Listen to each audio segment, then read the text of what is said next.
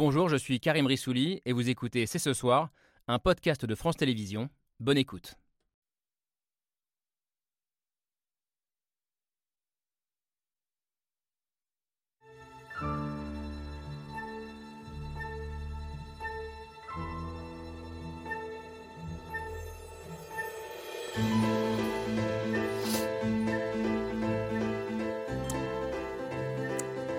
Bonsoir à toutes et à tous, soyez les bienvenus sur le plateau de C'est ce soir. C'était jeudi dernier, un député en direct sur la première chaîne de télévision russe. En détruisant les infrastructures énergétiques, il n'y aura plus d'électricité, il n'y aura plus d'eau, il n'y aura plus d'alimentation. Les systèmes d'égouts ne fonctionneront plus. Au bout d'une semaine de coupure d'électricité, Kiev va nager dans la merde. Comment vont-ils survivre s'il n'y a plus de chauffage, d'eau, d'égout ou de lumière ils ne pourront pas survivre le froid et la faim. Les nouvelles armes de Vladimir Poutine pour essayer de faire plier un pays qui pour l'instant le ridiculise sur le plan militaire. À l'approche de l'hiver, de ce que les Ukrainiens appellent la saison du chauffage, les bombardements russes ont déjà détruit en une dizaine de jours plus d'un tiers des centrales électriques du pays, laissant craindre une guerre de plus en plus sale pour la population civile. Le président russe a-t-il désormais l'intention d'affamer l'Ukraine comme il avait affamé Grozny en Tchétchénie et Alep en Syrie Prépare-t-il ce qu'on appelle des frappes nucléaires tactiques sur les régions qu'il est en train de perdre A-t-il définitivement enterrer ce qu'on appelle la dissuasion nucléaire. Nous allons débattre de cette nouvelle phase de la guerre qui met au défi les Européens plus divisés que jamais, notamment sur la question de la paix, une fois de plus relancée par Emmanuel Macron ce week-end. Il y a des guerres sales, nous le savons déjà, mais y a-t-il aussi des paix plus ou moins propres Nous sommes le lundi 24 octobre, c'est ce soir, c'est parti.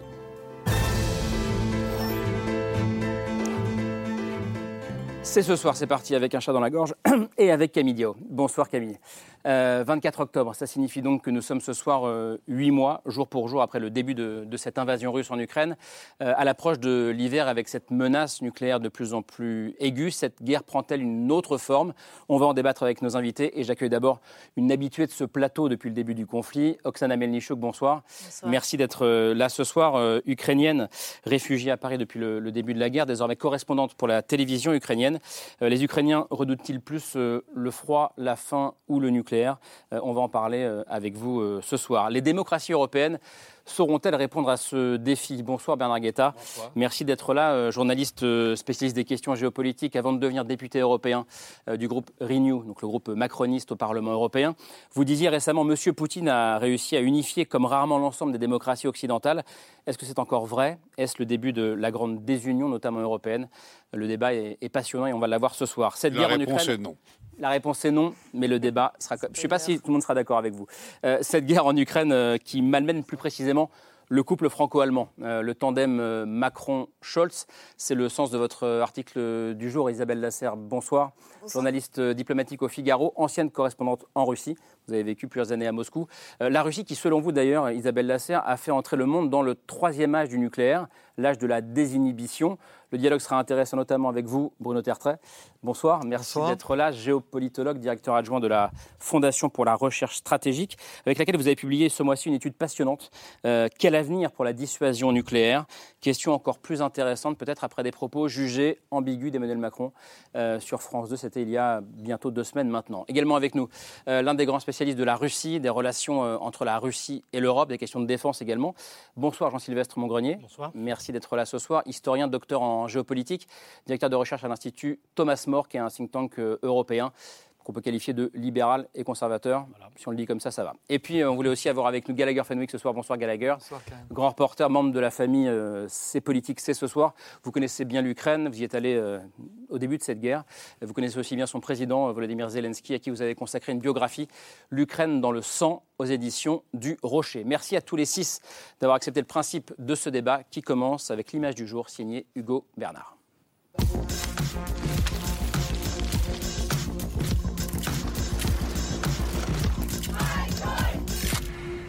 L'image du jour, c'est un débat à la télé russe en forme de menace. Потому что жить-то невозможно. Ни тепла, ни воды, ни канализации, ни света. Не есть приготовить. Un député russe qui se délecte d'un possible hiver terrible pour les Ukrainiens. Да, стратегическая операция по нанесению поражений критически важным объектам идет классически. Отсутствие электроэнергии – это отсутствие воды. Отсутствие холодильников элементарных. Depuis des semaines, alors que les troupes russes perdent du terrain face à l'armée ukrainienne, Vladimir Poutine a ordonné à son armée de détruire des centrales électriques et les réseaux de gaz ukrainiens. Сегодня вооруженными силами Российской Федерации продолжено нанесение массированного удара высокоточным оружием большой дальности по объектам военного управления и системы энергетики Украины. Des frappes régulières qui ont provoqué la paralysie de près de 40% du réseau électrique du pays, privant des centaines de milliers d'habitants de chauffage.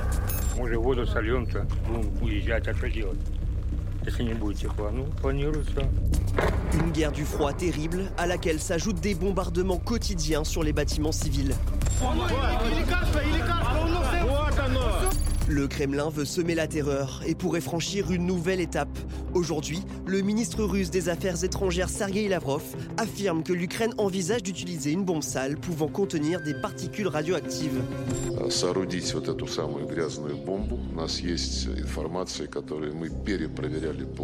соответствующим каналам, что euh, une information rejetée par un communiqué commun entre la France, les États-Unis et le Royaume-Uni.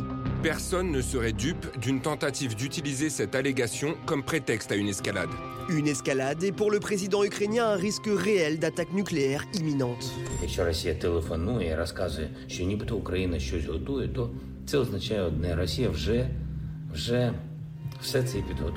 Dans l'image du jour, une guerre du froid qui ne fait que commencer et à laquelle pourrait s'ajouter une escalade nucléaire.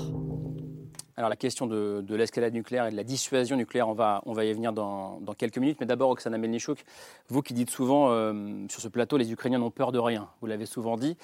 Même du froid, même le froid, la famine éventuelle, ça ne vous fait pas peur. Que, que vous disent vos, amis, votre famille qui sont... Euh, Oh, oui, vous savez, chaque matin, j'ai mon, journée commence par les appels en Ukraine, bien évidemment. Et euh, je peux vous dire que je, je, voudrais bien répondre à ce monsieur de la télé russe en disant que les bombardements de l'infrastructure, il ne faut que montrer que la Russie, c'est un pays des barbares. L'Ukraine existait avant l'apparition de la Russie, il a survécu à la colonisation russe, il va survivre cette guerre, il va gagner cette guerre sans doute. Il n'y a pas de mot impossible pour les Ukrainiens. Il dit c'est pas possible de vivre sans électricité. C'est tout est possible pour les Ukrainiens. Euh, vous savez, ça ne préoccupe même pas les Ukrainiens, cette pensée qu'on va vivre sans, sans électricité, parce que hier, sans chauffage, pas, pas, tout le chauffage dépend de l'électricité, déjà, c'est la première chose. La deuxième chose, c'est qu'au bout de 24 heures, tout le réseau est restauré perpétuellement par les autorités ukrainiennes. D'autres choses, je ne voulais pas donner trop de détails, mais les Ukrainiens possèdent une technologie bien particulière et bien contemporaine. Les Russes, les barbares, ils ne connaissent pas ces technologies-là, mais l'électricité maintenant ne passe pas par les lignes qu'ils bombardent. Ils passent autrement. Et les Ukrainiens, ils possèdent très bien ces technologies. Donc, l'Ukraine ne va pas mourir, il ne va pas se euh, euh, sans, sans, l'électricité. Et puis, nous avons aussi nos petites astuces. Euh, la Russie dit qu'il faut mettre l'Ukraine au 18e siècle. Mais 18e siècle, c'est un siècle de lumière. Les gens, ils ont vécu paisiblement dans ce siècle. On sait chauffer les maisons avec le bois. On sait laver les mains avec l'eau qu'on apporte à la maison.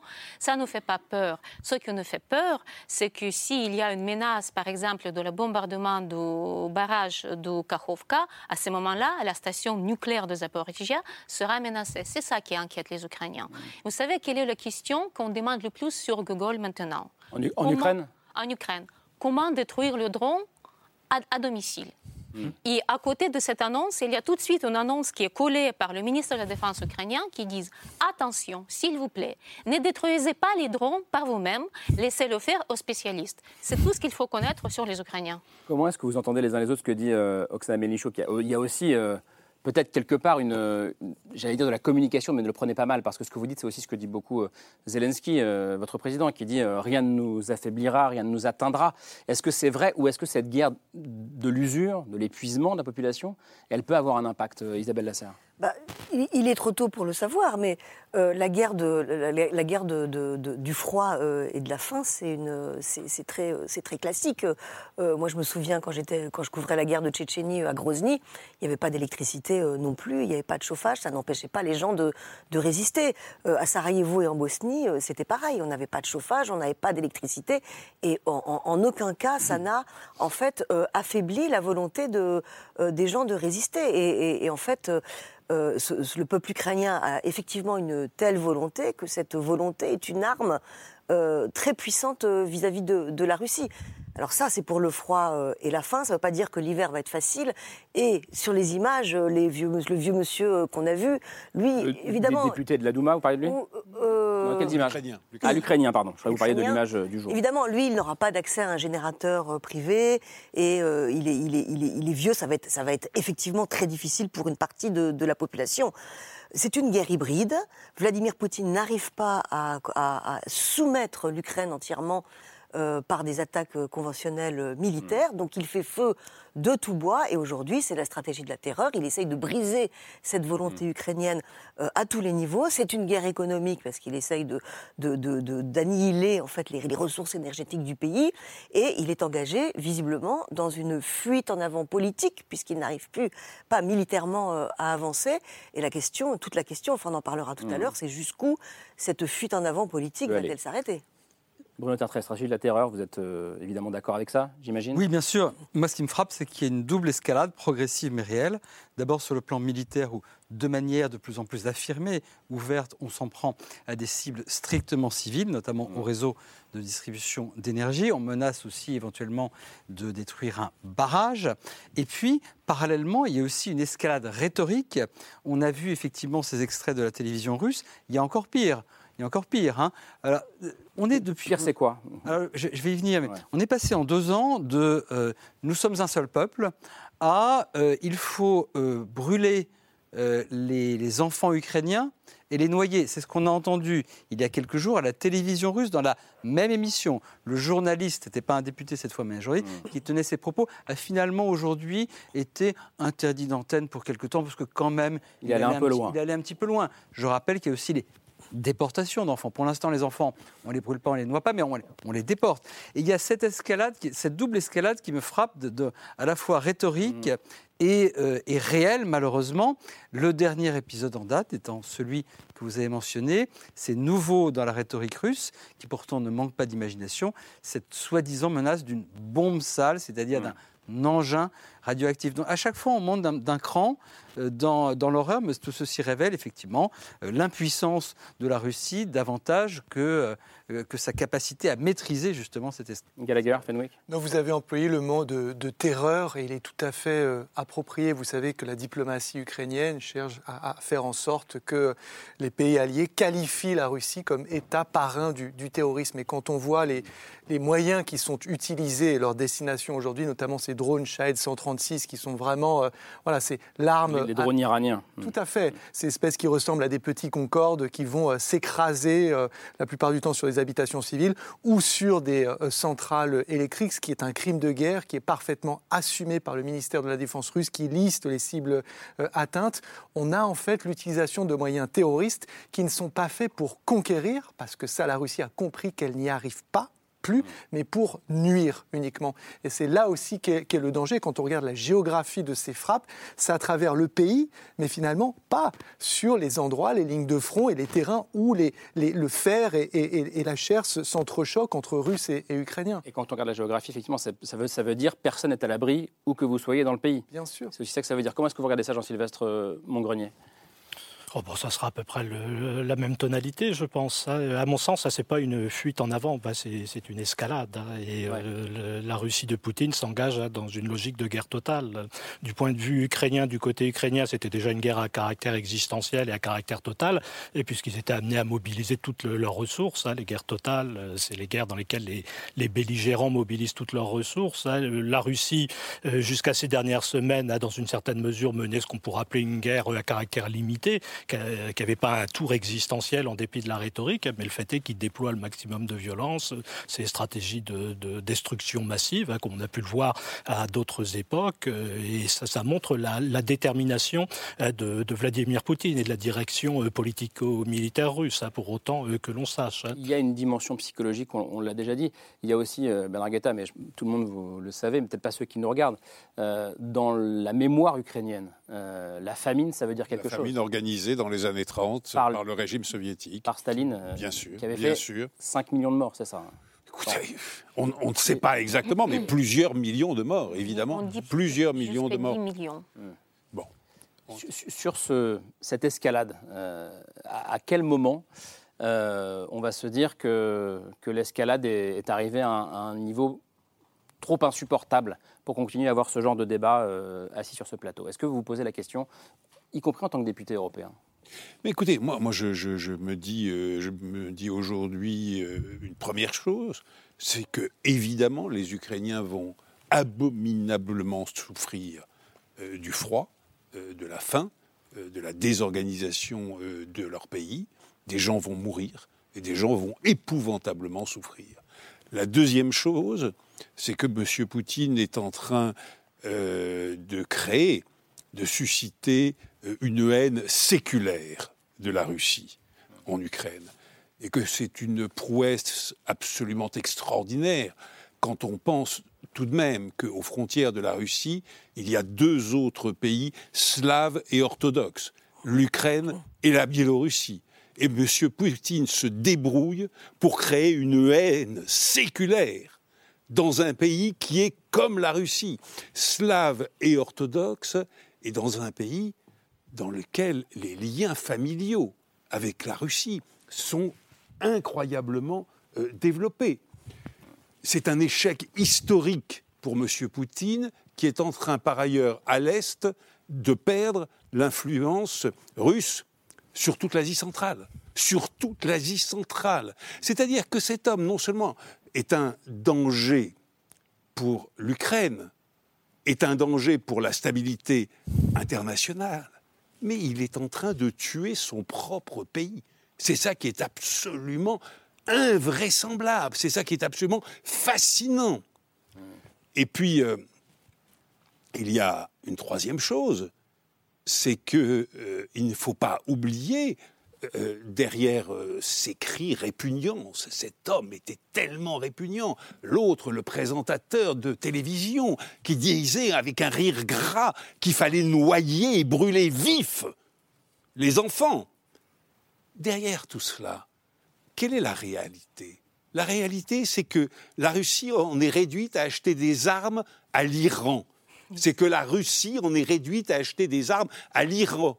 Et que la Russie on est réduite à s'approvisionner, oui, enfin pardon, euh, à, recruter des hommes pour sa logistique en Biélorussie. cest ils n'ont plus de chauffeurs, ils n'ont plus d'infirmiers, ils, n'ont plus rien. Ils n'ont plus rien. Ce pays par à volo. Monsieur Poutine le tue et Monsieur Poutine tue l'Ukraine. Qu'est-ce que vous voulez qu'on dise euh, je voulais vous rassurer, cher Bernard, que euh, les Ukrainiens ne vont pas mourir du froid. Déjà parce qu'on a beaucoup de bois en Ukraine. Je n'ai pas dit je j'ai dit beaucoup souffre.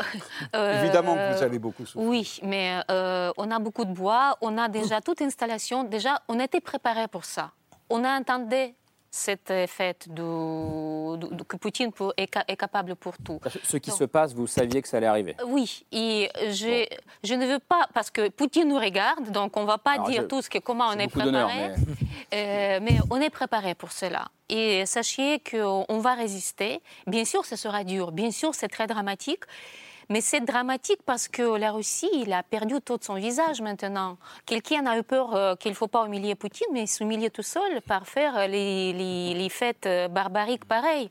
je pense que l'existence de la Russie, elle est maintenant sur la grande question. Oui, Isabelle cette escalade, cette nouvelle escalade prouve une, nouvelle fois que Vladimir Poutine euh, ne s'arrêtera pas là. Il a encore plein de cartes en main, et notamment la prochaine carte en main, ça pourrait être euh, une attaque en fait euh, à partir de, la Biélorussie avec une attaque terrestre un attaque terrestre avec un contingent euh, commun entre les forces russes euh, et les forces euh, biélorusses qui sont en train en ce moment de, se regrouper. C'est peut-être une des raisons pour lesquelles, en fait, il a demandé à la population civile d'évacuer Kherson. Hmm. Peut-être qu'il va contre-attaquer là-bas. ce que ça dit aussi, et ça c'est absolument, enfin, c'est que c'est que les, négociations aujourd'hui, c'est absolument impossible. Ça, ça n'existe pas. Enfin, c'est une illusion qui est brandi euh, par certains euh, euh, responsables politiques. C'est une, négociation de paix. De paix.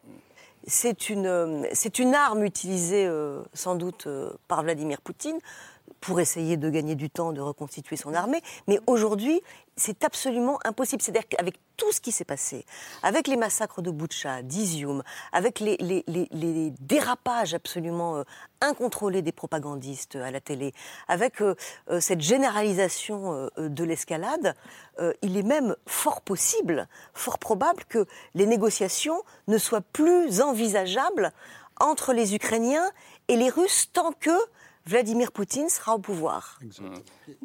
Oui, pour prolonger ce que disait euh, Isabelle Lasserre, mais aussi ce que disait Bernard Guetta, il y a un certain nombre de ponts qui ont été coupés progressivement depuis huit mois. Il y a celui de la négociation avec la Russie de Poutine. Il est impossible aujourd'hui pour Zelensky de négocier avec la Russie de Poutine. Je dis bien la Russie de Poutine. Mmh. Il y a peut-être un jour où il y aura une forme de négociation, mais nous verrons. Il y a, au-delà de cela, il y a aussi euh, ce que disait Bernard est très important. Il y a, sous, votre contrôle, Olga, euh, quelque chose qui est brisé dans cette idée que nous sommes quand même, même si notre histoire est compliquée, des peuples qui avons su des liens, etc. C'est fondamental. Le, russe va probablement disparaître, le langage russe va disparaître d'Ukraine, comme il est en train progressivement de disparaître du Kazakhstan. Je suis en train de, là, je, renforce ce que disait euh, Bernard, la Russie perd sur tous les tableaux, sur tous les plans. Et il y a bien un moment, effectivement, c'est l'existence de la Russie en tant qu'État constitué, que fédération, qui va être posée. Sur la Biélorussie, là, je suis d'accord avec Isabelle Lasserre, il y a encore beaucoup de cartes. Plus beaucoup, parce que quand on commence à parler de bombes sales, comme l'a fait Lavrov tout à l'heure, à mon avis, c'est que le jeu commence à être un petit peu réduit. Dur. Mais pardon On rentre dans le dur. On rentre dans le dur, mais il y a quand même plus beaucoup de cas. Il y a toujours des cartes, on peut aller couper des câbles ici et là, on peut s'efforcer, même s'ils le font déjà, de faire des attaques cybernétiques. On peut toujours, comme nous l'envisageons tous depuis longtemps, essayer de susciter des troubles en Europe, dans les Balkans, hein, notamment euh, en Serbie, en Bosnie. Euh, voilà, là, il y a certainement des cartes qui n'ont pas encore été jouées. Mais la carte de la Biélorussie, dire ah tiens, subitement, ils vont reconstituer une armée vers le nord, ils vont redescendre vers le sud avec les Biélorusses. Alors là, on verra quand il faudra porter quelque chose de lourd, parce que la Biélorussie. L'hiver sera, là pour tout le monde. Alors, de toute façon, il y a le général hiver Le général hiver, c'est un peu le juge de paix dans, la région. Mais l'idée de dire qu'avec la Biélorussie, avec la contestation qui a déjà existé euh, du, du, pouvoir de Loukachenko et des forces armées qui sont probablement moins bien équipées, moins bien entraînées que le sont les forces russes, moi, l'idée de dire la carte, il y a une carte à jouer pour redescendre du nord vers le sud, très franchement, je pense que c'est davantage, ça ne veut pas dire qu'ils peuvent rien faire au Nord, mais ça montre là encore davantage qu'ils en sont euh, qu'ils en sont à un point où ils sont obligés de racler les fonds de tiroir, si, vous mm. voulez, plutôt qu'un changement de tactique. Mais même, même, si jamais ils raclaient les fonds de tiroirs et qu'au fond des tiroirs, ils trouvaient, par exemple, des euh, armes nucléaires tactiques. Euh, oui, alors écoutez, ça parce fait... que, je, je, précise, donc c'est l'ambassadeur ukrainien en France euh, qu'il a évoqué ce, week-end. Il a dit qu'il n'allait pas exclure une frappe nucléaire tactique sur la ville de Kherson, qui est donc cette ville stratégique que les Ukrainiens sont en train de reprendre, euh, que les Russes ont fait évacuer, enfin sont en train de faire évacuer. Euh, est-ce que c'est un risque réel ou est-ce qu'on est dans de la pure propagande. Mais euh, est-ce qu'on peut même répondre à cette question non, on, est, on est dans le, champ euh, informationnel et il faut bien comprendre que nous, on est l'une des, bandes dans ce billard qui en a euh, beaucoup des bandes. C'est une information qui n'a pas été reprise d'ailleurs par la presse anglo-saxonne. Je trouve que c'était très intéressant. Et, ensuite, du coup, vous l'interprétez comment eh ben, que en fait, euh, euh, l'ambassadeur ici et qui joue pleinement euh, son rôle, cherche, si vous voulez, à, stimuler l'opinion publique en utilisant la presse, en disant on a besoin davantage d'armes, la situation est absolument mm. critique à Kherson, et au cas où vous ne l'auriez pas compris, ou en tous les cas pas suffisamment, voilà où sont les enjeux, à quel niveau ils se situent. Donc il faut y aller. Moi, je l'ai interprété comme ça, parce que concrètement, et, là je parle sous votre contrôle, on imagine l'emploi euh, d'une arme nucléaire tactique là-bas, pour faire quoi C'est-à-dire, ils ne gagne toujours pas la guerre. Il y a peut-être un effet de sidération dans un premier temps, mais ensuite c'est la fin de Poutine et c'est la fin de beaucoup de choses auxquelles il tient sans doute, et les personnes qui sont autour de lui et qui participeraient à la mise en œuvre de cette décision tiennent également. je n'y crois pas. je, non, je, confirme ce que disait Gallagher. Euh, je n'y crois pas depuis. Enfin, je n'y crois pas. Disons les choses très clairement. Mm. Jamais je ne dirais Poutine n'emploiera jamais l'arme nucléaire évidemment, il faut toujours penser à ce risque. Il nous a appris à être prudent. Bien sûr, mais je dirais que de toute façon, on est dans un tel niveau de risque qu'il faut tout de même euh, ne pas dire, ne pas être dans les certitudes absolues.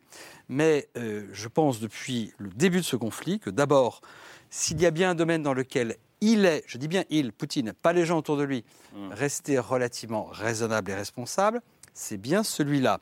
Il n'a pas, pas mis de force nucléaire en alerte. Il n'a pas fait de pour moi, il n'a pas fait de chantage nucléaire. Le chantage, c'est forcer quelqu'un à faire quelque chose. Il continue à faire de la dissuasion.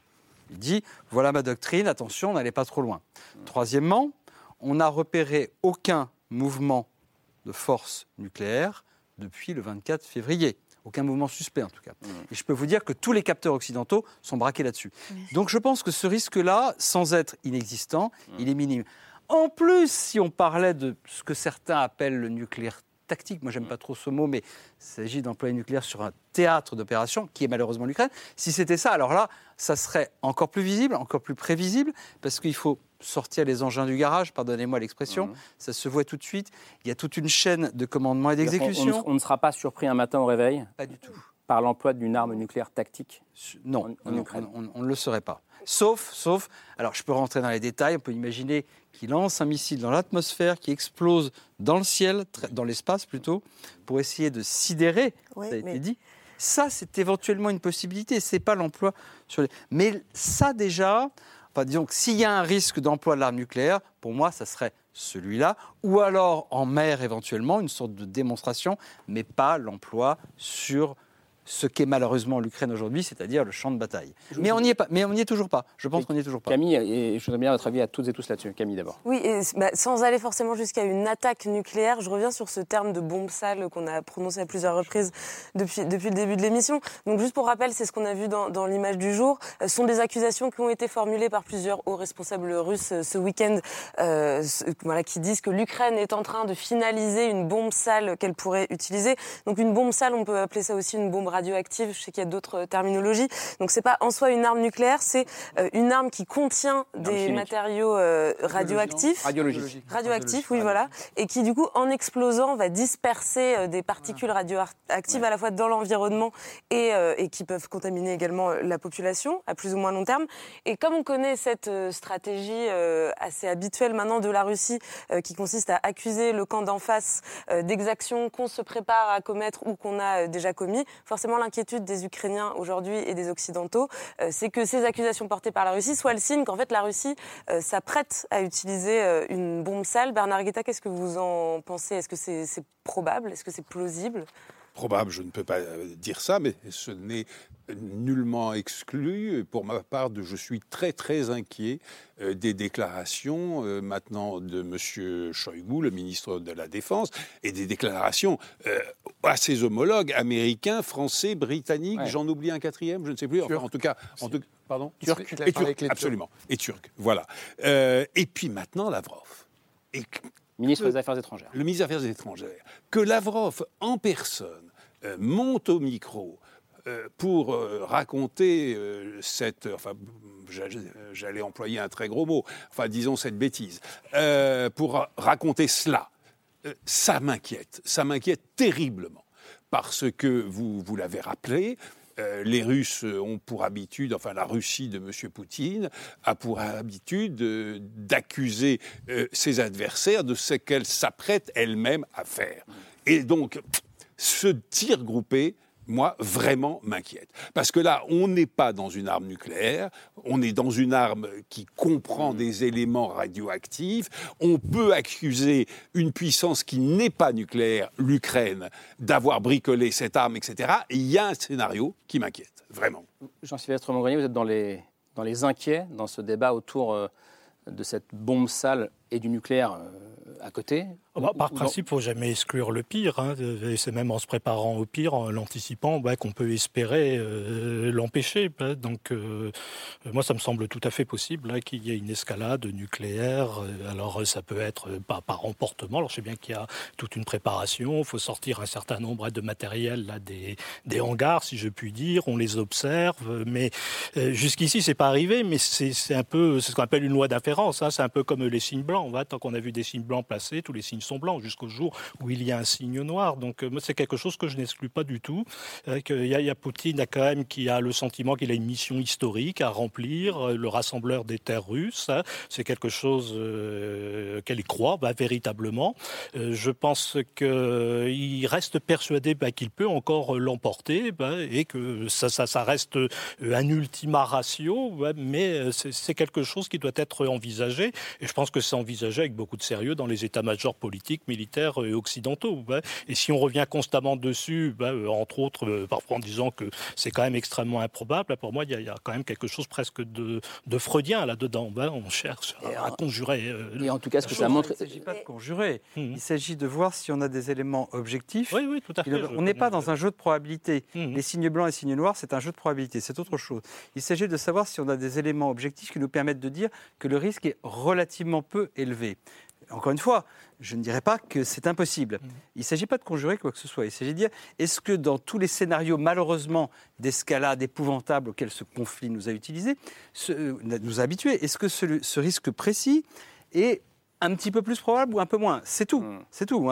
Il, y a, aussi des ressorts. Il y a aussi les ressorts, c'est ce que nous comprenons ou pas de la psychologie de Vladimir Poutine. C'est mmh. important.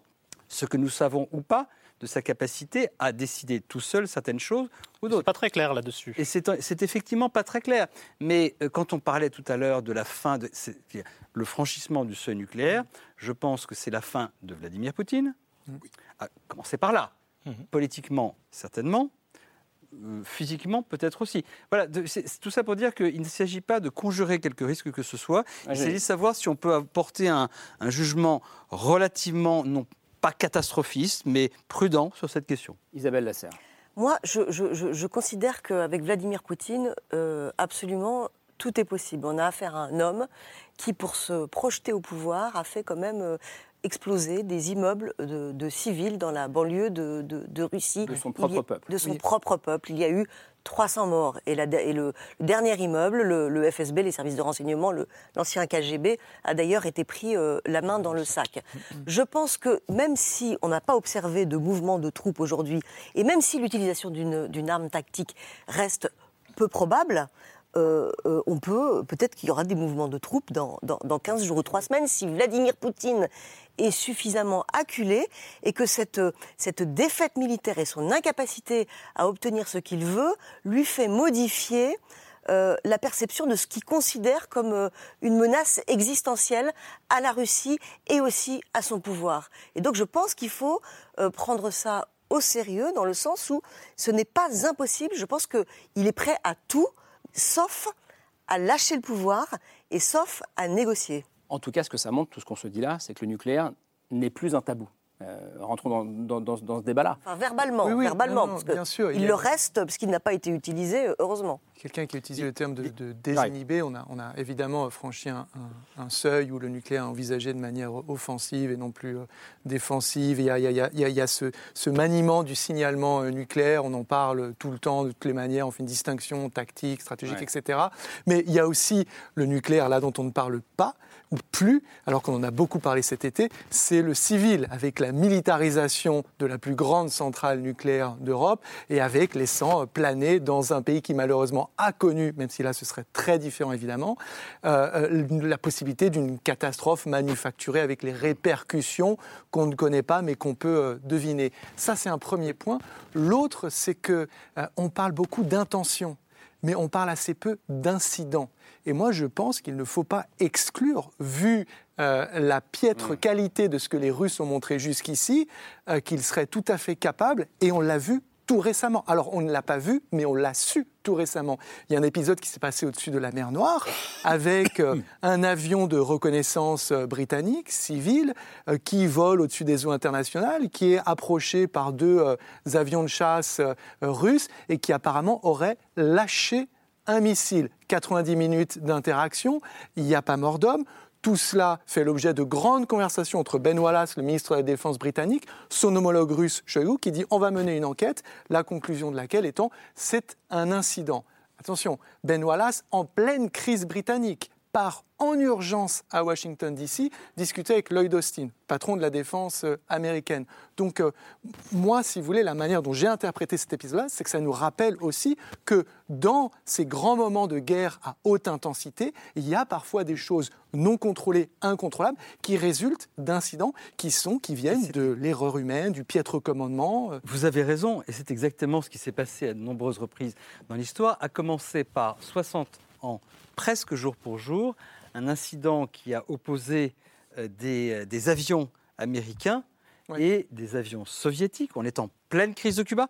Il se trouve que cela, à l'époque, ça ne se fait plus aujourd'hui, heureusement, était armé de missiles air-air nucléaires. Vous pouviez détruire un avion avec du nucléaire. Et heureusement, mais là encore, je crois qu'on peut dire beaucoup de choses sur l'Union soviétique et sur la Russie, mais les soviétiques eux-mêmes avaient peur de la guerre, et surtout de la guerre nucléaire. Et donc, il y a eu, euh, que chef a dit non, non, non, pas d'ordre de tir, etc. Mais vous avez raison de rappeler que le risque d'incident est toujours présent. On peut avoir un incident de ce type. Ça ne veut pas dire que c'est l'escalade immédiate. Juste sur un point sur la désinhibition nucléaire. Moi, ce qui me trouble, c'est pas ce que dit Poutine.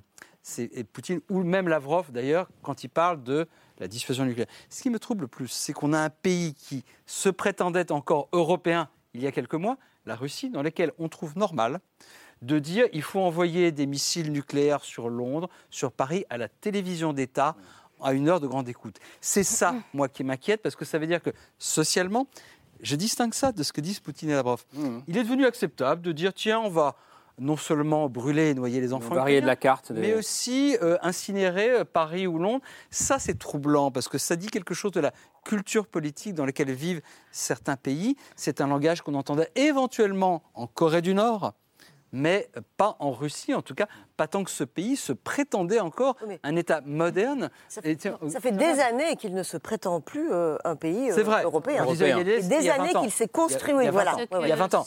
Il disait ça il y a 20 ans, c'est vrai. Ce que, ce que vous dites, c'est confirme encore une fois que nous ne sommes pas dans la guerre entre la Russie et l'Ukraine. C'est une guerre qui est mondialisée, c'est une guerre totale, c'est une guerre qui a plusieurs facettes, guerre énergique, de communication, tout ce que vous voulez. Mais il faut comprendre que Poutine, il ne va jamais arrêter sur l'Ukraine. Et ce qu'il fait maintenant, il se comporte pas comme un homme politique, mais comme un voyou. Il est d'origine un voyou des quartiers euh, défavorisés de Saint-Pétersbourg. Il voit voyou, comment il fonctionne il essaye, il tente, il essaye de voir jusqu'où il peut aller. Et là, maintenant, Poutine, il tient tout le monde en otage avec ses jeux de caprice, jusqu'où je peux aller.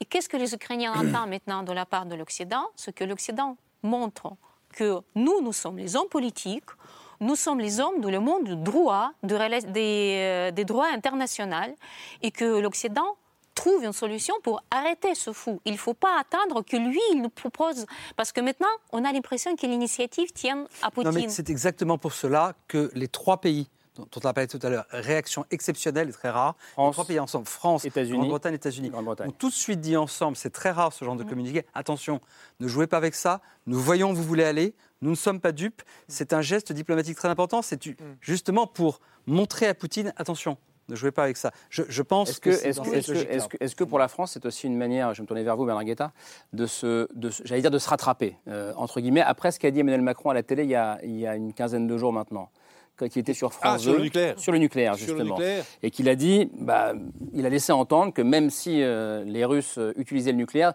ne répondriez pas, nous ne répondrions pas avec le nucléaire. Je ne crois pas. Je vais vous dire pourquoi Parce que, parce que le, sens, le sens du communiqué de ces trois pays, euh, États-Unis, France, Grande-Bretagne aujourd'hui, n'est pas du tout de dire nous allons employer l'arme nucléaire. Non, non, pas du tout. Non, je, ne crois pas. Je, crois réellement, comme pour notaire très, que les trois plus grandes puissances nucléaires en l'occurrence, cela, vous avez raison, nucléaires, en l'occurrence, euh, occidentales, les trois plus grandes démocraties ont voulu dire aux Russes immédiatement, nous ne sommes pas dupes de la plaisanterie que vous êtes en train de nous raconter sur la soi-disant préparation par l'Ukraine euh, de l'emploi euh, de l'emploi d'une bombe d'une bombe sale. Mais si, vous me permettez, moi il y, a deux choses qui me frappent véritablement en ce moment et qui sont qui sont un peu peut-être un peu contradictoires d'ailleurs, mais euh, premièrement, les dirigeants russes, le, le monde dirigeant russe donne l'impression d'être dans un état de panique absolue et de ne plus savoir quoi faire. Enfin, il y a trois jours ou quatre jours, ils essayent, les Ukrainiens se préparent à faire sauter le barrage. Ah bon, les Ukrainiens se préparent à faire sauter le barrage. Deux jours après, les Ukrainiens se préparent à faire sauter une bombe nucléaire sale. Euh, entre-temps, on a à la télévision un type complètement dingue euh, qui euh, veut, brûler et noyer des enfants ukrainiens. Mais écoutez, c'est simplement n'importe quoi. C'est simplement n'importe quoi. Ça veut dire quoi Ça veut dire que cette équipe dirigeante, eh bien, elle n'est plus dirigée qu'il n'y a plus véritablement de fil directeur, qu'il n'y a plus d'éléments le langage, qu'il n'y a plus chaque matin, voilà ce qu'on dit, voilà ce qu'on ne dit pas. Et dans une situation de guerre, évidemment qu'il devrait y avoir chaque matin. Voilà ce qu'on dit, voilà ce qu'on ne dit pas, voilà les messages que l'on diffuse ou que l'on essaye de diffuser. Ça, ça peut faire peur, pardon Bernard Guetta, parce qu'on ne parle pas d'un, petit État euh, mais vous avez tout à fait raison. insignifiant. Mais vous avez tout à fait raison. Cet état de panique est extraordinairement inquiétant parce qu'ils peuvent arriver à faire n'importe quoi. Mais n'importe quoi, malgré tout quand M. Poutine fait exploser, c'était au moment de l'arrivée de son pouvoir, il y a un peu plus de 20 ans, fait exploser deux immeubles d'habitation dans la, c'était la banlieue de Moscou. Trois, pardon. Trois, euh, dans, la banlieue de Moscou. C'était le summum du cynisme, évidemment, mais avec un but. Et avec un but qui, était, euh, euh, qui a été rempli. C'était pour arriver au pouvoir. Évidemment, il a, il a fait croire qu'il y avait une anarchie complète et que lui, le super euh, euh, espion musclé, etc., il allait mettre l'ordre dans le pays, etc., etc. Là, il fait exploser demain euh, une bombe nucléaire sur un l'un des champs de bataille ukrainiens. Ça lui rapporte quoi Là, je ne vois pas. Et autant, autant j'imagine enfin je vois plus exactement, qu'ils sont dans un état de panique. Autant je ne pense pas que Poutine et les plus hauts dirigeants soient devenus complètement dingues, qu'ils aient perdu totalement euh, la, raison. Alors, aller faire exploser, je ne peux pas l'exclure, évidemment pas, mais aller faire exploser une bombe nucléaire dite tactique sur les champs de bataille euh, ukrainiens, ça leur rapporte quoi si ce n'est leur fin Oh, non, si, la, si, l'arme tactique euh, euh, tombe sur l'île aux serpents ou dans la mer ou dans les airs et qu'il y a une, réponse occidentale extrêmement faible, ça leur apporte une victoire. Mais il n'y aurait pas une réponse faible. Ça, personne ne le sait. Ah, écoutez, moi je le crois plus que. Ah non, je, crois que la réponse serait très très forte. Je repose la question euh, que j'ai posée, que c'est compliqué pour Bernard Guetta en tant que député européen du groupe Renew, mais quand Emmanuel Macron dit il y a, il y a 15 jours à peu près quand il laisse penser que si le nucléaire est utilisé par, par les Russes, nous ne répondrons pas avec le nucléaire. Est-ce que c'est une faute politique ou une maladresse c'est, une Comment faute, vous jugez ça euh, oh, enfin, voilà, mon, humble avis, c'est que c'est une faute euh, géostratégique euh, majeure. Je pense que la manière dont je l'ai perçue, c'est-à-dire quand je l'ai vu en direct, je me suis dit, waouh je pense qu'il y, a un moment, c'est-à-dire que tout brillant qu'il puisse être, il est dans un moment d'improvisation sur un sujet, franchement, qui ne souffre pas l'improvisation et, l'approximation. Moi, je, l'ai perçu comme, euh, euh, voilà, il y, a, ce glissement entre les intérêts fondamentaux, les intérêts vitaux, et il y a le fait, euh, parce que, enfin, dans la dissuasion, il y a quand même des piliers, L'un d'entre eux, c'est l'ambiguïté. Donc, euh, et c'est ce qu'il dit avant. Moins on en parle, et voilà, mieux ça fonctionne. Et derrière, il fait tomber des cartes qu'il montre à un pays ennemi, ce qui, à mon avis, est quand même euh, une faiblesse euh, majeure. Isabelle Lasserre, là En fait, c'est même pas, euh, c'est même pas une question d'avis. C'est que, pour moi, il, il, en fait, il, il, ne respecte pas une, règle principale. C'est même pas un pilier l'ambiguïté. L'ambiguïté, le fou. Et le flou, c'est la base de, la, dissuasion. nucléaire. Donc, on ne, on ne parle pas de cette manière. Euh, quand on est un président de la République d'une puissance dotée. C'est absolument, ça, veut dire que soit on n'a pas compris le principe de la dissuasion nucléaire, soit on parle, je ne sais pas ce qui s'est passé, mais pour plusieurs raisons. D'abord parce que ça peut encourager Vladimir Poutine, ensuite parce que ça ne se fait pas, parce qu'on ne parle pas ainsi de la dissuasion nucléaire, ensuite parce que Emmanuel Macron présente son pays comme une puissance médiatrice et se dit euh, négociateur, mais quel poids politique on a si on dit euh, à, l'attaquant, ben, on ne répondra pas avec du nucléaire. Et la dernière chose, c'est-à-dire c'était la deuxième partie euh, de la phrase, Emmanuel Macron a dit si une arme tactique est lancée contre l'Ukraine ou dans la région. La région, c'est quoi La région, ça peut être les pays européens. Les, les pays européens sont les alliés de la France et la France, Emmanuel Macron, à l'automne, en novembre 2020, à l'école de guerre, avait dit euh, exactement le contraire, puisqu'il avait euh, sous-entendu, enfin même plus que sous-entendu, que euh, la, dissuasion française pouvait être européanisée, c'est-à-dire protéger en quelque sorte les, autres pays européens. Donc, une, fois de plus, c'est une chose qui a coincé à l'est de l'Europe je, voudrais, le, regard de, euh, Jean-Sylvestre Mangrenier sur ce, sur ce point-là, et, après on fait ah, C'est vrai que la dissuasion nucléaire, ça, ça repose sur une dialectique euh, de, certitude et d'incertitude. Les dispositifs existent, il y a des éléments doctrinaux, mais les intérêts vitaux, on laisse euh, flotter donc un certain halo mystérieux tout autour hein, pour que les, les, adversaires, voire les ennemis, bah, ne voient pas dans notre jeu. Bah, il est sûr hein, que c'était une maladresse. que je redoute malgré tout, c'est que ça, ça révèle quand même une certaine ambiguïté euh, stratégique, géopolitique hein, de, de, la part de Macron, que ça soit pas simplement euh, euh, j'ai parlé trop vite, j'avais pas assez révisé ma copie, parce qu'il y a quand même toujours ça qui reste à l'arrière-plan. On peut pas oublier bah, le Fort Brégançon en 2019, tout, tout ce qui a quand, suivi. Quand, il avait reçu Vladimir Poutine. Oui, et puis c'est quand même revenu hein, à plusieurs reprises. Hein, il y a quand même là la France qui se trouve mal à l'aise, en tout cas un certain nombre de dirigeants.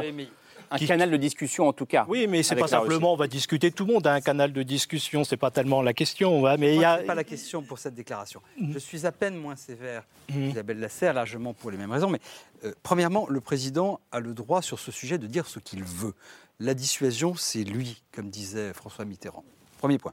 Deuxièmement, euh, en revanche, jouer comme il le fait avec les codes de la dissuasion, cela décrédibilise non seulement notre pays et sa capacité dissuasive, ça le décrédibilise lui-même en tant que dirigeant d'une puissance nucléaire. Troisièmement, on comprend pourquoi il a fait ça. Il voulait rassurer l'opinion française. Mmh.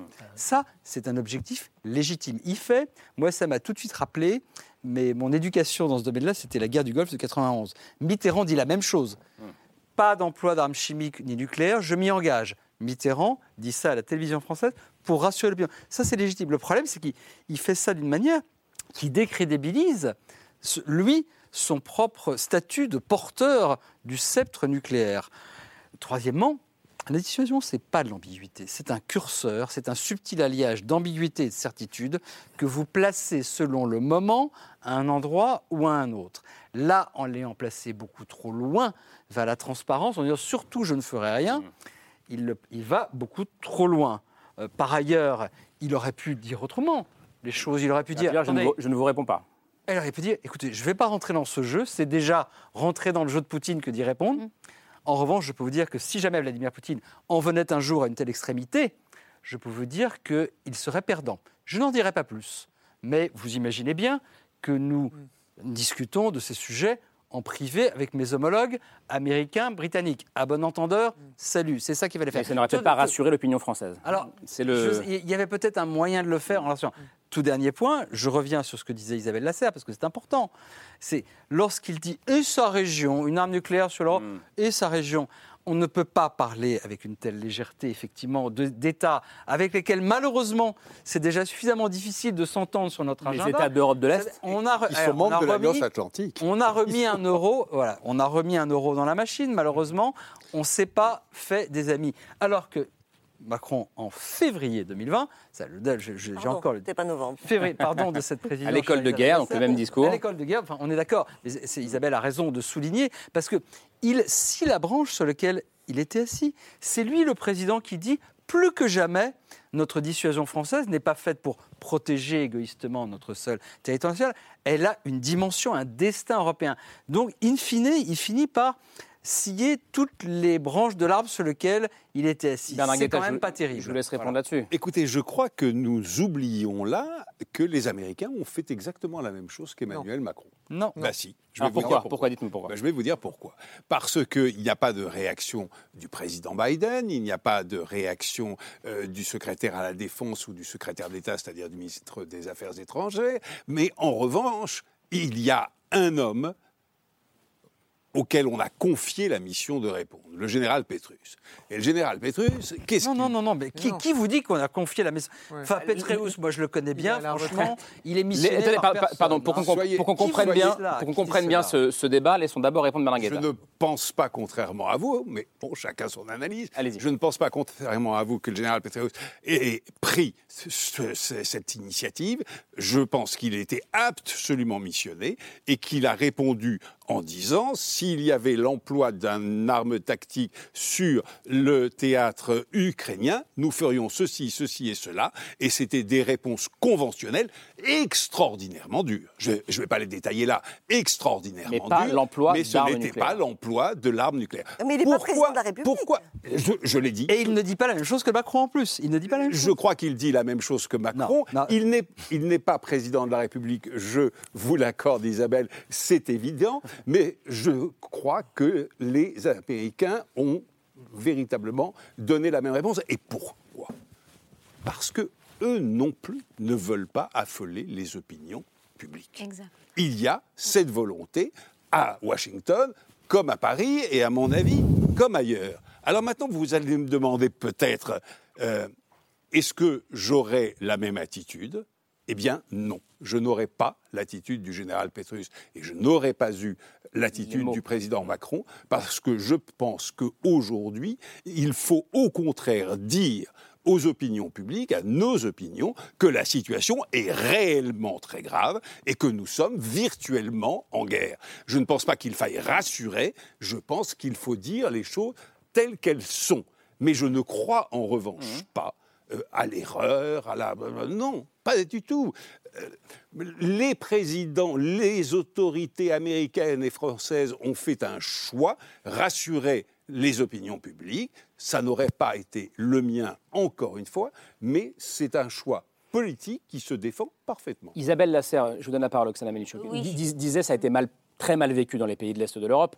Comment ça a été vécu en Ukraine euh, Bon, euh, comme, d'habitude, en Ukraine, on a pensé que Emmanuel Macron dit n'importe quoi.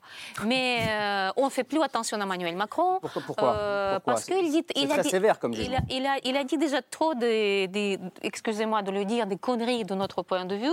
Et c'est pour ça qu'on ne fait plus attention à tout ce qu'ils disent. Parce qu'en en fait, les Ukrainiens comprennent bien qu'il y a une guerre de communication. Faites attention à ce qu'ils vous livrent en armement, quand même, madame. Non, mais on pas, c'est difficile de vous euh, Bernard, excusez-moi, je ne partage pas cette opinion parce que je défends Emmanuel Macron tout le ah temps à la télé ukrainienne. c'est à moi de l'expliquer. On m'a demandé quelle est l'opinion publique. Hmm. Et j'ai dit, qu'elle est comme ça. Moi, chaque fois qu'on me pose la question comment Emmanuel Macron, j'ai dit à peu près ce que vous dites. J'ai dit qu'il ne faut pas le prendre très sur votre tête parce qu'il parle avec son peuple. Il défend ses intérêts à lui. Il a le droit de le dire parce que, première, hmm. ce que, vous venez de exposer. Ce que je voudrais dire par là nous n'oublions pas que nous sommes dans la guerre de communication. Tout ce qui est dit dans les médias, dans les discours, c'est vraiment pour ses propres peuples, qu'on vous dit pour les rassurer.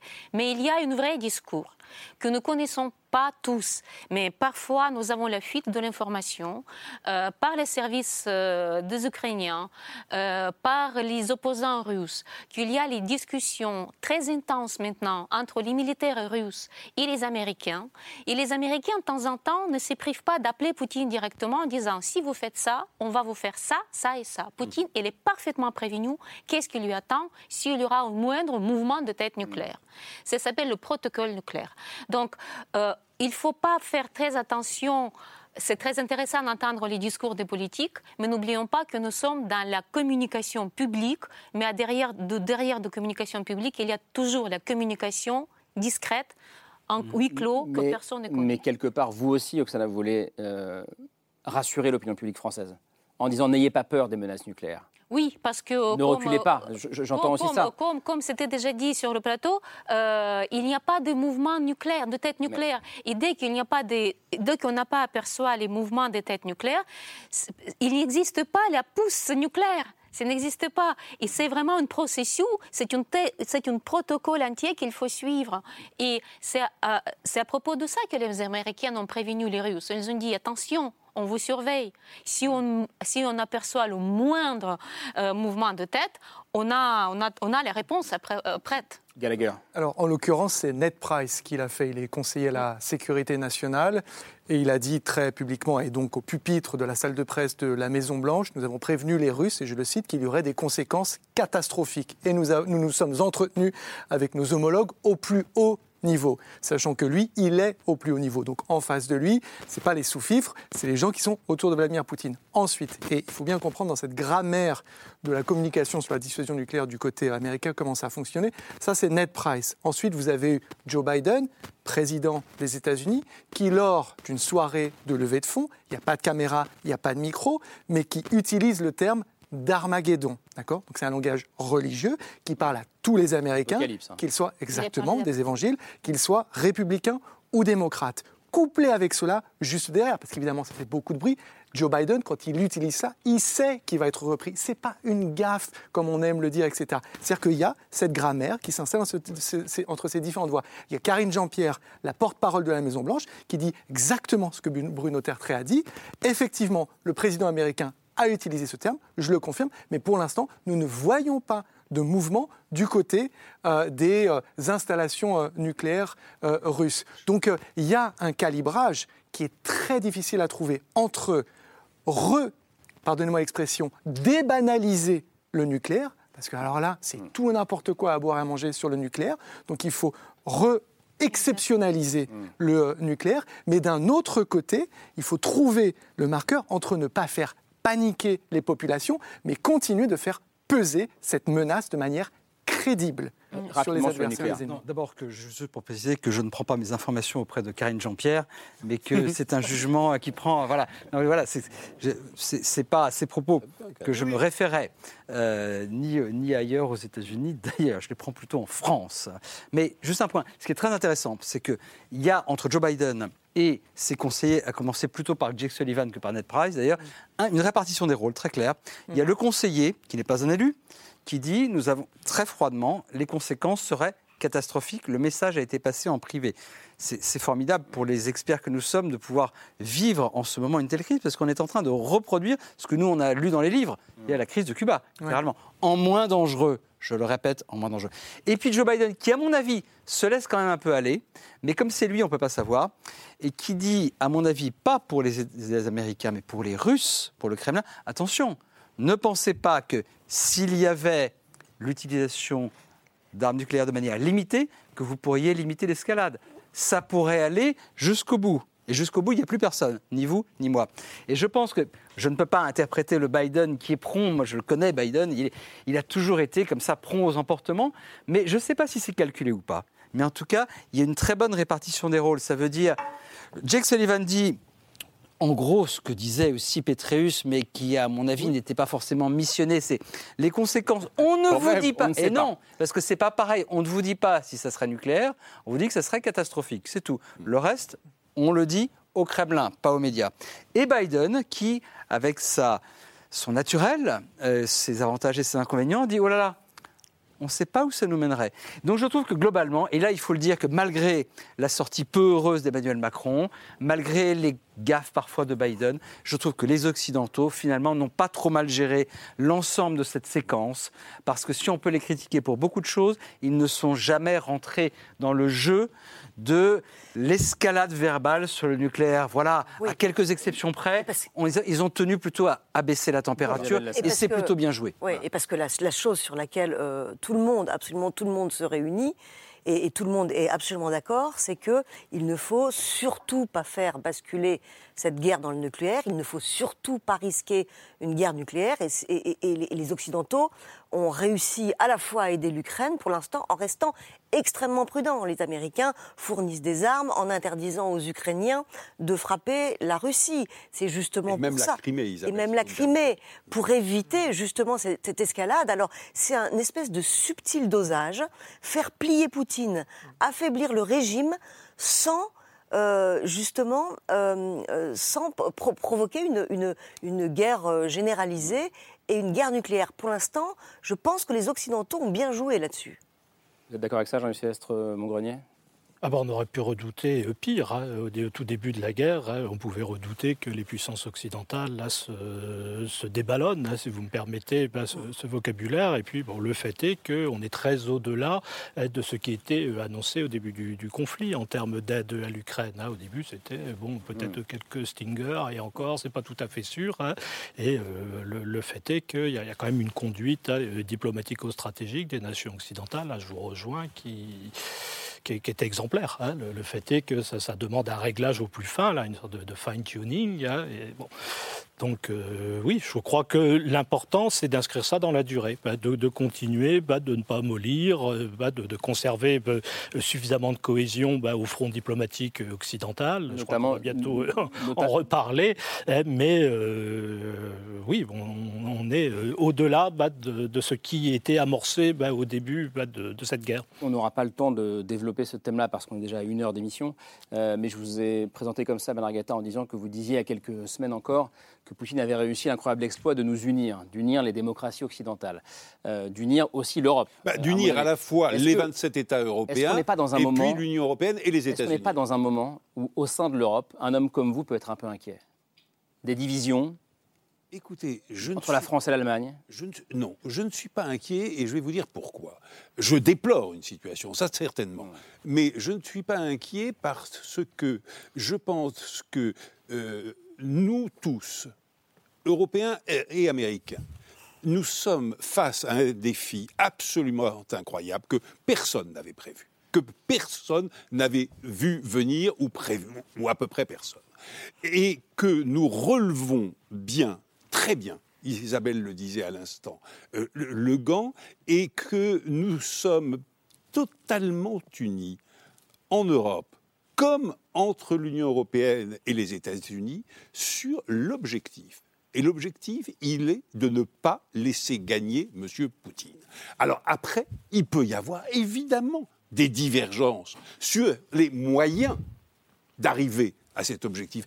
je vous rappelle que les Alliés, pendant la Deuxième Guerre mondiale, euh, que je sache, euh, Roosevelt, Churchill et De Gaulle, sans parler de Staline évidemment, n'étaient pas toujours d'accord et étaient plus souvent, beaucoup plus souvent, en profond désaccord, beaucoup plus profond que ceux auxquels on assiste aujourd'hui dans le camp des démocraties, euh, face à Hitler. Non, écoutez, je crois que véritablement, pour le répéter, il y a un accord inespéré, inespéré dans sa profondeur, sur le fait qu'il ne faut pas laisser gagner M. Poutine.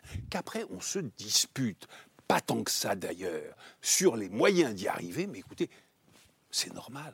Isabelle Lasserre, c'est normal un grand historien de la diplomatie, un grand historien français un peu oublié, Albert Sorel, hein, qui a écrit hein, je ne sais combien de volumes sur les guerres de, la Révolution et de l'Empire, et il relate toutes les, il relate et il analyse à toutes les divisions, tous les coups tendus qui pouvaient exister à l'intérieur des, différentes coalitions que Napoléon bah, euh, devait affronter.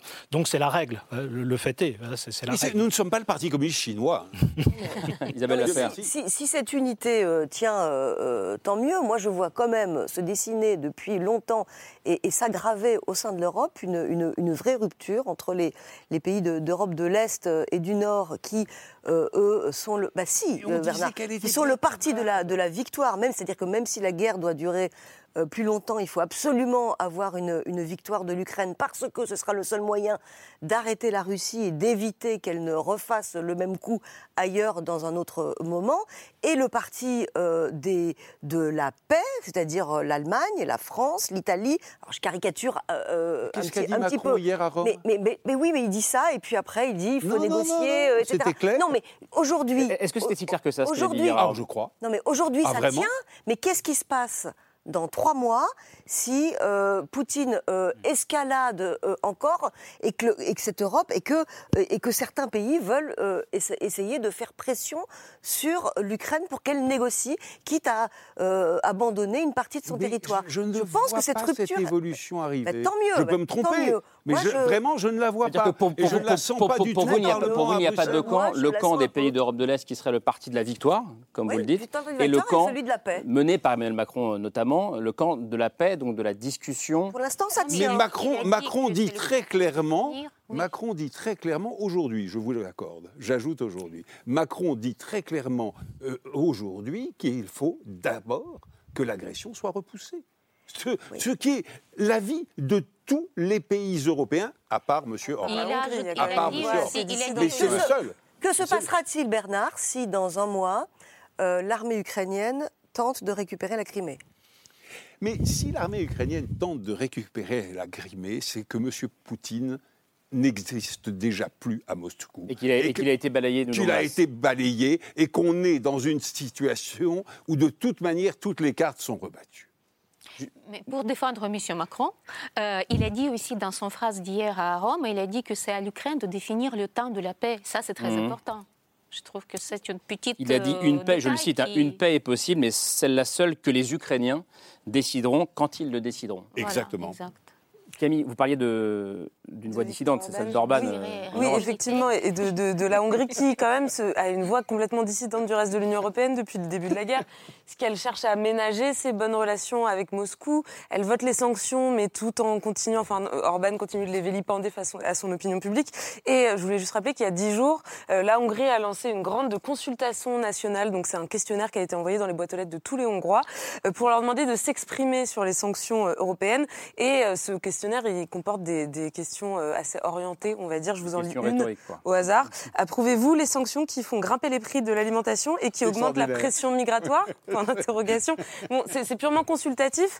Euh, ça ne veut pas dire que la, Hongrie va, se retirer des sanctions européennes, mais c'est vrai que ça lui permet de désigner face à son peuple euh, Bruxelles comme la responsable de tous les maux qui touchent la Hongrie et plus largement l'Europe, l'inflation, la crise économique. Et ça pose, au-delà du cas hongrois, la question des opinions publiques européennes. Est-ce qu'à fur et à mesure qu'on avance dans l'hiver, qu'on avance dans la crise économique, qu'on avance dans l'inflation, est-ce que les opinions européennes vont continuer à soutenir euh, l'effort euh, commun des Européens Pour Soutenir l'Ukraine Pour l'instant, ça, tient. Et d'une manière totalement inespérée. Et d'une manière totalement inespérée. Parce que, observez une chose les hommes ou femmes politiques sur la scène européenne, de l'Union européenne aujourd'hui, sont de euh, moins en moins nombreux à euh, condamner les sanctions et à prendre le parti de la Russie. Madame Le Pen, absolument plus. Monsieur Zemmour, on n'entend plus là-dessus, en tout cas. On l'entend plus. toute manière, on, parle d'autre chose. Le naturel hein. On l'entend, mais sur autre chose, hein. Pour, l'instant, il me semble, moi je suis d'accord avec ceux qui disent que la vision plutôt optimiste, elle l'a remportée. Nous étions peu nombreux, et je n'en faisais pas partie, à penser il y a six mois qu'au mois, qu'à l'arrivée de l'hiver, les Européens resteraient encore massivement intéressés et surtout derrière l'Ukraine, soutenant l'Ukraine, faisaient la distinction entre les sanctions, l'inflation et la faute de M. Poutine. Donc je crois que la thèse que défend Bernard Guetta euh, a de vraies raisons d'être là. Cela dit, comme Isabelle Lasserre, je ne sais pas ce qui se passera le jour où effectivement les forces ukrainiennes pénétreront en Crimée il y a des cartes qui seront rebattues. Je pense que, Je suis évidemment pas de, devin, mais il y a la, vérité de, la rue. Il n'y a pas de manifestation euh, populaire massive dans quelques capitales européennes mmh. que, que, ce soit, appelant euh, à la paix tout de suite afin de nous préserver, de nous préserver nos propres intérêts. et ça, exactement. et donc ça, et ça c'est voilà, je pense que. Orban ne pèse pas grand chose quand même. Non vraiment. dans la mécanique de relance euh, européenne. Et, oui, et Orban a besoin de la, Hongrie, l'argent européen, c'est juste. Pardonnez-moi de le dire, pèse peu dans dans l'Union européenne et M. Orban pèse de moins en moins en Hongrie. Ce sera le mot de la fin. Euh, pas le temps de faire le, choix de Camille, mais on va quand même vous le dire.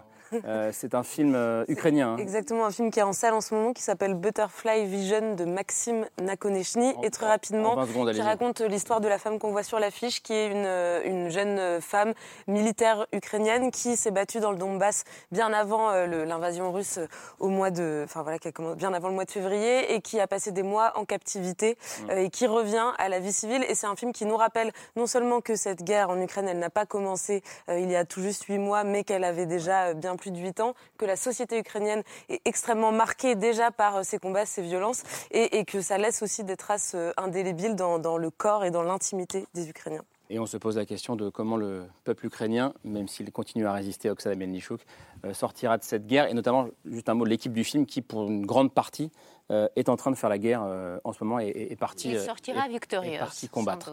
Merci beaucoup. Donc Butterfly Vision de Maxime Nakonechny et c'est au cinéma depuis quelques semaines. Merci beaucoup. Merci d'être venu ce soir. On aurait pu faire deux heures et demie d'émission. on s'est contenté d'une heure dix. Merci en tout cas. merci Bernard Guetta. Merci Isabelle Lasser. On vous retrouve dans le dans le Figaro. je renvoie à deux que sais-je le vôtre Bruno Tertrais. On va l'avoir. Il va s'afficher, j'en suis certain. Qui s'appelle La Guerre. C'est ça, réédition de ce que sais-je, qui n'arrive pas, mais en tout cas, c'est... ah, il l'a, vous voyez ah. Un petit tour de magie. Et puis le vôtre, euh, Jean-Sylvestre Montgrenier, Géopolitique de la Russie, que sais-je également, euh, avec François Stom, euh, co-rédigé. Merci Oksana Melnichuk d'être venu ce soir. Il me reste à remercier Gallagher, Fenwick, on vous retrouve dans ses politiques dimanche prochain, et Camille, on se retrouve demain, ce sera aux alentours de 22h45. Merci beaucoup de nous avoir suivis. Ciao. Merci.